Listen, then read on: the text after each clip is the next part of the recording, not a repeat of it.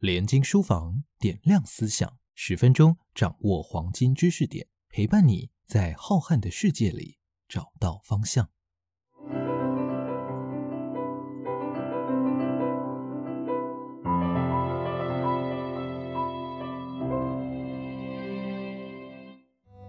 大家好，欢迎收听联经书房点亮思想，我是联经出版社的社长罗国俊，今天要和大家来分享。由何日生先生所撰写的《一个诗人的诞生》这本书，非常感谢罗社长的邀请，也感恩联经出版社为我这本新书《一个诗人的诞生》做一个这样的一个分享的时刻。我先来先介绍一下日升兄，我和他是老朋友了。最初的时候是我在联合报担任总编辑的时候，那常常和日升兄，不管是新闻还是个人的来往，我们都有蛮多的交往的。他是慈济的发言人。所以他在这个角色上，我是觉得是扮演的非常的好。那这本书很特别的地方就是说，二十几年前的事情，但是今天选择出来出了这本书，为什么在这个时候出这本书？这是一个很有趣的一个角度。第二个，这本书的特别啊，日升兄曾经是一个电视新闻的工作者，但是我们会发现，日升兄在二十几年前的时候采访之后，他竟然会把这些文章整理出来。我这样形容啊，用文学的。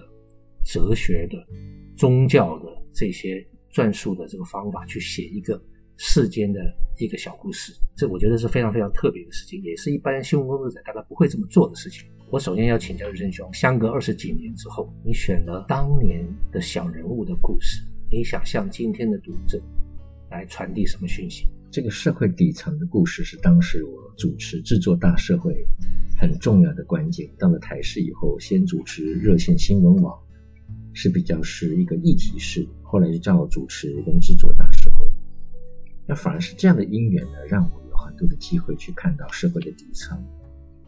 这些故事相隔二十年，但是对我来讲还是仿佛昨日，真的，因为它烙印在我心里很深。曾经有一个母亲跟我说，说她孩子遭逢很重大的一些罕见疾病。那但是一个大人问他说：“那你为什么不拿到国外去看病？”他想：“我在台湾都看不了病，你让我到国外去看病？”然后我们作为一个新闻工作者，我们很贴近社会的需求跟社会的底层，在那里我感觉的这种生命跟生命的互相的映照，用很同理心来看待它。这也许是一个本能吧。通常我跟一个受访者三天四天，我的感觉特别的好，他也在我面前都能够畅所欲言，算是对我的信任。所以我说，教书常跟学生说，说做新闻工作其实是人格一种个性，这不是跟你的知识智慧有关而已，是你的个性，你是不是人让人看了你起欢喜心，愿意把他一生的故事，哪怕是很幽暗的、很不堪的、很辛苦的、很脆弱的一面跟你分享，那是人格的一种性，就他信你，他相信你，第一次见面坐下来，你要他跟你讲他一生的故事。这谈何容？他没有什么立德，他不是大人物要出名，对吧？他也不是什么知名人物，因为这样他可以有得到更多的利益，没有。所以他们对你的感觉就像是一个老朋友，你坐下来是一个老朋友，关心他。如果你没有同理他，他不会跟你讲他一生的故事。但我也觉得我非常的幸运，可能我年轻的时候的确也比较属于那种文文艺少年，我喜欢诗啊，喜欢文学啊，喜欢心理学。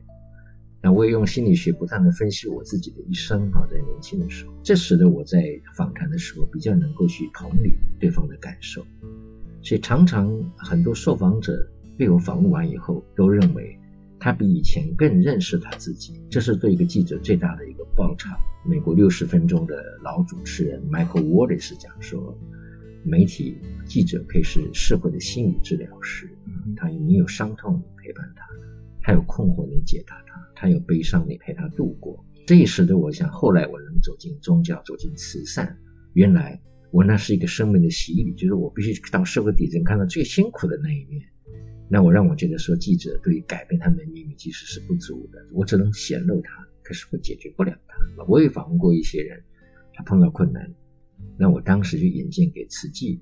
让他来帮助他。我发觉我在那个过程中，我发觉看到苦难人，同理他。可是为无奈是我不能解决他。这也许是我书写的一个原因。二十年后，这些故事就好像还在我的心里没有离开过。那我觉得呢，心不可以离开苦，见苦你才知道生智慧，所以以苦为师嘛。所以也这也是为什么在若干年后，我重新把过去写过的，然后再增加新的来做一个发表，也是我对于他们生命的一种最高的一个敬意。我们的听众已经习惯了在现在电视上看到那种堵麦式的访问，我想你会发现。日升兄是一个跟现在很不一样的一个新闻工作者啊！我接着我在这本书里面，我有一些特别的感受啊，呃，要请教日升兄。您在这本书里面好几次不断的触及到生命跟死亡的问题，您自己的体验，您说在五十岁的时候那一段时间，你曾经。非常恐惧死亡，这死亡在你的书里面扮演了一个什么样的角色？那您希望经由这样的书写，你自己或者是读者怎么来看待死亡这件事情？死亡的确，人生在每一个阶段里都会感受到对死亡的那种强烈的一种反应，这个反应可能在心里深处不会被其他人察觉。我记得我在书里。透过伊营的故事，写到我年幼的时候，我的一个同学被车子碾死了。那天晚上，我跟我哥在书房里，两个都不发一言，因为我们真的很伤心，也很震撼。哦，原来会这样子，生命就没有了。那这当中，我当然看到生之海修平法师，他就是专门在乱葬岗就在花莲，专门寻找那些当年大战留下的无名尸。你这里可以看到，生命不会一次就终结。它可能在生生世世当中，它还是会延续，用不同的方式在展现。我也感觉到，像修平法师这样，可能前辈子就是那里面的一员啊，重新回来了。那当然，我也看到不幸的李金龙啊，他一下就走掉了，因为发生事情，让我感觉到生命很脆弱，一切都是被这个心所决定的。那我也看到我的好朋友的女儿伊莹啊，Grace 啊，她这么优秀，这么棒。生命也很短暂，是，的确，你讲的对，我在里面触及好几个死亡的一个这样的 case，那我感觉就是说，其实生命的长短本来就不是我们能掌握的，我们也不知道到底生命会延续多久。但唯一能够把握的，我感觉就是我们的心跟我们的爱啊。所以，其实我在书写他们的故事的时候，我内心当然包含着一个很深的一种爱啊，跟。一种同理的感受。我自己在五十岁的时候，不管坐飞机、开车，我常觉得我是不是会突然就走掉了。甚至我睡觉的时候，我都会感觉说：“哎，那死亡的到来到底这代表的什么？”当时我当然还在慈济，我在学佛，对这个议题我一直没有办法完全的得到一个理解。那有两个事情让我得到理解，一个是克里斯纳穆提谈死亡的时候的未知。未知有什么不好啊？对呀，我想起我年轻的时候读泰戈尔诗，未知就是永久的自由。他的爱中是没有怜悯的，他为了淬炼你的生命，会给你很多的未知，很多的考验。你要感恩这一切无常到来的考验，那都是淬炼你的心。就像罗曼·罗兰的约翰·克里斯托夫的最后一句话：“休息吧，一切只是一颗心。日与夜交融以后的微笑，和谐是爱与憎。”所结合什么庄严的配偶，让我们讴歌这生着两大赤翼的生命，赞颂生命，也赞颂死亡。所以这当中，我我感受到，对呀，你看生命就会给你很多考验，就像我拜访的很多很多这些故事一样。那么再来一个很重要的是，我在写博士论文的时候，五十出头，让我写到那段话，我感受特别深，就是菩萨度众生。常在生死当中，就菩萨常在生跟死之当中度化众生，所以菩萨常常来生死之间来度众生，可自己是永远的要这样做。所以我就感觉到哇，一个更宽阔悠久的生命，其实存在每一个人的心中，不是一个思想，是一个感受。其实所有的东西的力量都来自你的感受，你真的感受到那个力量啊！原来我们应该要生生世世啊。在人间啊，来帮助更多的人，所以我觉得这个书写也是，我觉得书写其实是一个超越，因为很多人的生命我帮不了，而在书写当中，我们也表达出对他的那种关怀，让这样苦难的故事把崔小平回到他已经走了，他真的苦难故事如果没有书写是不会留下来的。我不是呈现苦难，呈现苦难背后的那种坚毅，那种勇敢，那种不屈不挠、那种宽容、那种谅解啊，我想是这个书里面的故事给我们。日新兄刚刚提到了两个字啊，我觉得很重要，超越，不但是生命或者面对死亡的超越。我在这本书里面，我也看到了好几个案例耶和华见证人他们为了可能自己的信念跟信仰，他宁可服刑啊，服刑。很有意思的就是说，我们常常看到这些人，他们虽然面对了很多的不管是刑罚的处分，或者是说很多的外界的人身自由的拘束，可是我看到，譬如说崔小平跟耶和华见证人这个家庭，他们似乎并没有怨恨。那在人与制度之间的对抗。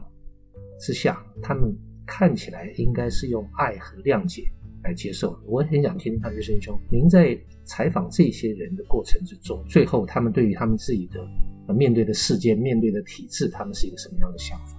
我听到他们对体制的那种不满，可是我比较没有看到他们那种愤恨，或者我写的故事都不写那个愤恨的，唯一有的是李锦章。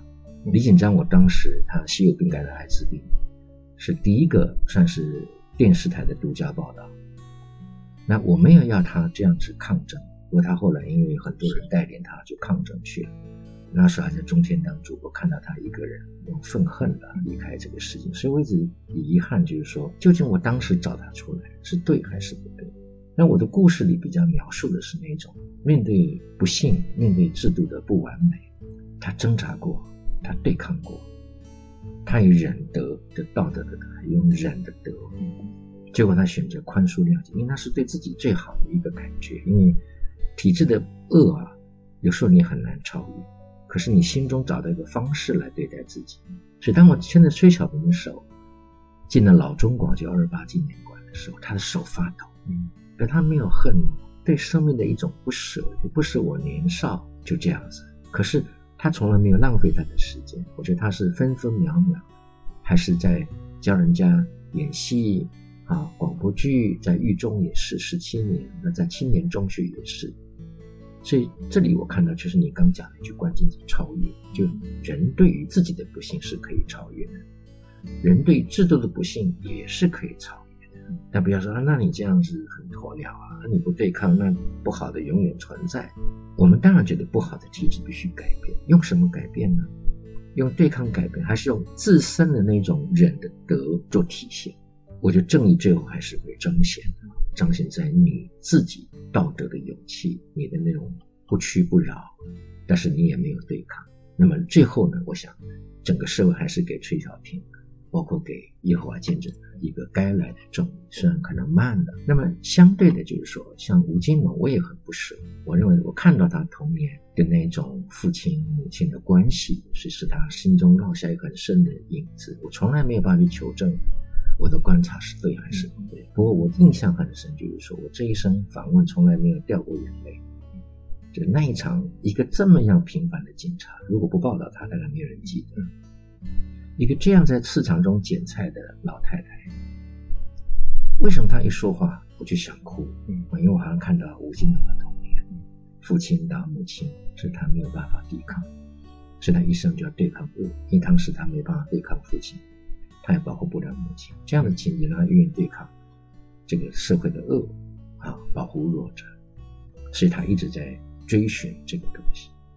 所以当我们的心被某种记忆，给困住的时候，它一方面带给我们很大的一个能量，可一方面它也会局限我们的能量。所以这种不断的反思跟不断的这种超越是很重要的。这个超越还不只是说证明了我们在现实界我们的心的能量有多大，这个新的能量，如果从我的信仰来说，它是超越时空的、超越时代的。现在我基本上啊，就大概很大的程度是。我觉得我随时都很自在啊，比较是这样的一个心情，就不再为这个事情所困扰。您在书里面引用了一句话，您说我们都是被我们的历史所支配的，呃，也就是刚您提到的几个故事，包括了吴金龙他的童年的印记，包括了萨克鲁他的猎人学校，那也包括了歌仔戏的这个演员柳芳秀。柳芳秀，他过世了，我现在知道他三年前过世。是。我觉得这三个人呢，有一个共同点，也许也是您自己关切的心理学上的一些因素啊。在这些人里面，您有没有看到他们去想要挣扎脱离出环境、童年给他们的拘束？有的时候也许有机会脱身，有的时候可能就是越来缠得越紧。您看到的他们对自己生命的过去的一些反应是什么样的？以柳芳秀跟 Sakino 是透过接受而超越。他接受我自己生下来这个环境，我就必须演歌仔戏。我不是演歌仔戏，我下了台我还得要煮饭，我还得要照顾家庭。他认命，所以他超越自我的命运，最后能够在高雄艺术中心来演出。所以我才说他是乐圣的疯狂。但当然，我觉得在歌仔戏一个没落的一个岁月里面，我认为他也是像席慕容的私底讲，就是说在那从。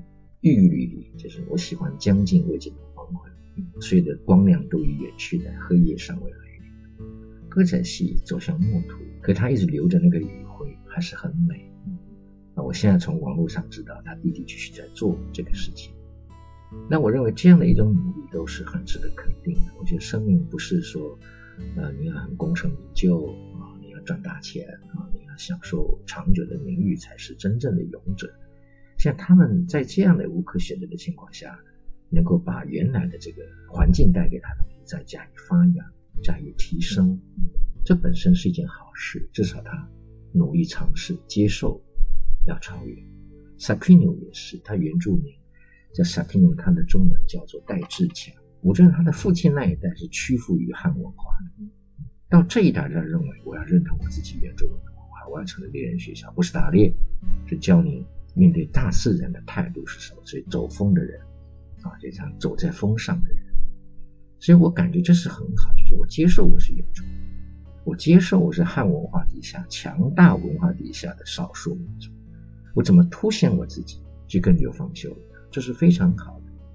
这样吴金龙，我也是觉得他生命，我也觉得是可歌可敬啊。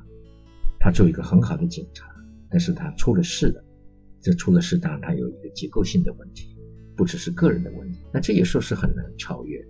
当然，我觉得人嘛，总是要透过更深的自觉，就是我们原初家庭和环境带给我们的力量，包括我们自己原来的力量固然强大，但这个力量要经过锻炼，要经过很强的学习提升，到它变成是一个普世的理念。到那个时候，你就会不会被你原生的环境跟历史给支配。泰戈尔说：“人看不见历史。”他是在挣扎的通过他的历史啊，但是我觉得只要我们能够自省，或者只要我们有一个很强大的信仰，我们也不断的反省力跟学习力，我们不断的超越超越原来的那个原生的环境带给我们的好跟不好，我们应该都能慢慢的超越。是是，我看到了两个例子啊，我是很感动，呃，因为我从一个新闻工作者的角度来看。一个是那个耶和华见证人的这个事情，呃，后来您去请了这个理念主律师去打了宪法官司，是是，改变了他们的处境，就是制度上的修改，使得他们得到了比较公平的待遇。另外，血友病的这个输血感染艾滋啊，那这两件事情呢，我觉得大概如果没有像。您这样的新闻工作者在里面扮演不同于一般记者的角色，除了报道之外，你还做了一些其他的事情。那这两个案例，我是觉得是很特别。但是当时你在做这两件事情，想要改善这些体制或者是说制度的时候，有没有想到说这个事情是我记者该做的吗？我记者是不是只是应该做一个忠实的旁观者、报道者，而？行动者的事情是我应该做的吗？有没有这样的考虑？有的，这一直是一个新闻上很大的伦理，就是我至于究竟作为旁观者还是介入者，我是不是只能报道，但我不能介入？这就像一个悖论啊，就是有如果一个人快溺水了，你是陪他，还是你要救他？啊，这是一个基本的 fundamental 的一个 question。我们先做一个人，才会做一个记者。我不认为记者应该要。深度的介入社会的改革，我们不是社会运动家。可当我看到一个明显的不幸，当我看到我身边的资源，的确我能够为他做点事情，我就基于一个人的立场，我是肯定会帮他做那个。我想从来没有人知道我做这个事情，就像我帮这个渐冻人取名字，他已经叫运动神经元疾。渐冻人这个名的确是我帮他们取的，他们的协会来找我。当时激动人有个电影，我说那你就叫渐冻人，因为叫运动神经元疾病协会，大家听不懂。说实在的哈，不是为了去我这个记者这个名啊，为出名而讲这个事，而不是而而去做这个事。我是真的是基于一种不舍。一个吴先生被关四次，他太太从结婚之后没多久就就等他十几年，哎，我听起来都觉得很不舍啊。包括那个邱家哥哥好帅进去了，弟弟也好帅，就是型男型进去了。所以我说四年前他们打电话给我父亲。说何先生，我们要谢谢你。我第三个儿子，嗯，出生二十岁，今年满二十岁，因为我们的协助，他不用再去服刑了。嗯嗯嗯，这特地想起来跟你致谢。是啊，可不可以再要一下影片？因为老大在监狱中当时没看到，嗯，老三 也还没看到啊。所以这就是我觉得很欣慰，我可以为他们做什么。但是我还是，当然，我觉得。的确，这里还是有一个新闻的一个界限的边缘在那里。嗯，就你过度介入以后，到底你是一个社会运动家，还是你是一个新闻的记者？对，那我认为我的确是有点越界，不是没有。嗯，包括我帮他们设计这个记者会，其实对一个新闻记者来讲是不易的。可那个时候的因缘，我认为他们是一群弱势中的弱势。那我觉得我可以帮助他们，我就帮助他。唯一我给自己的一个。啊，理由是不是为我自己？我也没有在这个事情上去凸显我的角色。但我我比较伤感的还是李锦章，你有很多的记者拱着他。我有一些朋友比较像社会运动者，那么把他标签化，把他神圣化，把他变成抗争的英雄之一。我比较不采取这样。我跟狄锦章当面讲，你是一个受害者。当你变强势的抗争者的时候，你就失去社会对你的同情，你的报道将越来越少。他也身不由己，虽然他还是敬我大哥，可是他身不由己。那么多年没联络以后，就看到他啊，在一个药省的门口，他的病已经发了，我看得很不舍。所以这也是，我想这是个永远的反思。我我不我不认为记者要过度介入行动。可是任何时间点，记者记者都不采取行动，我认为这也是不对的，是某种中道呢？要 case by case 的来自己加以审问，加以厘清自己啊，到底是什么角色来过这件事。您当时在拍这些纪录片也好，这个深度的调查报道也好，你拍的这个片的时候，当下你就已经决定留下文字的。记录，你当时已经想到今天你会有一天会出版吗？我的确是想把它写下来，来自旁边的建议，也来自里面组的建议。那我当时感触也挺深的，所以我就用比较文学体去写。因为这个调查呢，不只是我拍那完纪录片，包括后面在这个司法上，那我还是做了很多很多的调研，跟我的同仁，当时就就觉得说我要留下这个历史，但是没有想要出版。啊，至少不是整个四万字啊。那那现在我觉得这两篇，我觉得还是比较可以把它中性的来对待。嗯，作为当时原住民理性周围的这样的一个医疗弱势者，他的处境是这样。我想我整个目的在呈现这一点。嗯，那至于其他的这个，我没有别的意思表达，说好像我要。争取什么样的理清或什么，这个倒没有。这些故事，二十几年前的故事，又都是小人物，就是我们刚才一开始提到。您希望您的读者在这本书里面得到什么样的一个东西？这是我蛮个人的抒发哈，我想每个人的解读不见得会完全一致，但至少在我的书中看到某种力量，就任何的苦，我们都有一种爱在支撑，有一种生命的那种力量在这里，就是人的心啊。其实是可以超越这一切的，只要你还是保持着你的信念啊，就可以一直往前走。其实我们的心本来就没有宅啊，就没有心宅啊，就没有固定在哪里。你不会被成就冲昏头，你也不会被苦难啊给挫折。是这个心是无比的强大，所以我当然希望我的读者在这里面看到生命的起伏啊，欢乐忧愁。但是每一个人都可以书写自己的生命，就说这是一个诗人，每个人生命都像一首诗，不管是悲伤，不管是喜乐，可你就好好的写这首诗，好好写你自己的生命，啊，经由不断的这样的自省，不断的这种沉淀、超越，你能够找到自己生命的出路，多少能够给读者。那么这样的一种心得，在他们的故事中，你照见自己。是因为我也读过很多的新闻工作者为所谓的政商名流大人物写的一些呃记录或者传记也好，但是我通常对他们的内容，我都是抱着一怀疑，很多是为了 PR 公关，或者是为了个人的地位在写的。但是这本书啊，我想我们的读者来看这本书的时候。首先，我就觉得大家应该可以感受到那种真实的力量，可以感觉到里面的精神给我们的精神可以超越很多事情，人性关怀。十几篇文章，我想最重要的一个从头到尾就是人性关怀串联在这个中间啊。希望我们读者都能够从这一本不是大人物，就是边缘弱势者，他们怎么面对自己的人生的故事，得到一些启发。呃，我们今天的分享呃就到这里，谢谢何日生先生今天跟我们的精彩的分享对谈，谢谢卢社长，也谢谢联经出版社，感谢大家收听联经书房，点亮思想，我们下次再会。